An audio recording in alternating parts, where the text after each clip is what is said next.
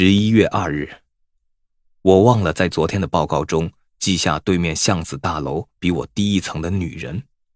上个星期，我从厨房窗户看到她，我不知道她叫什么名字，或是她的上半身长什么样子，但每个晚上大约十一点时，她都会进去浴室洗澡。她从来不拉下窗帘。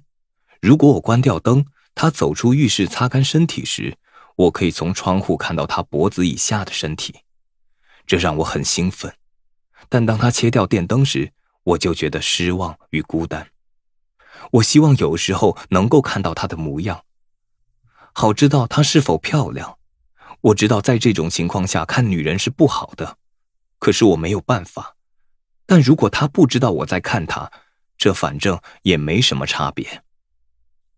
现在已经快十一点。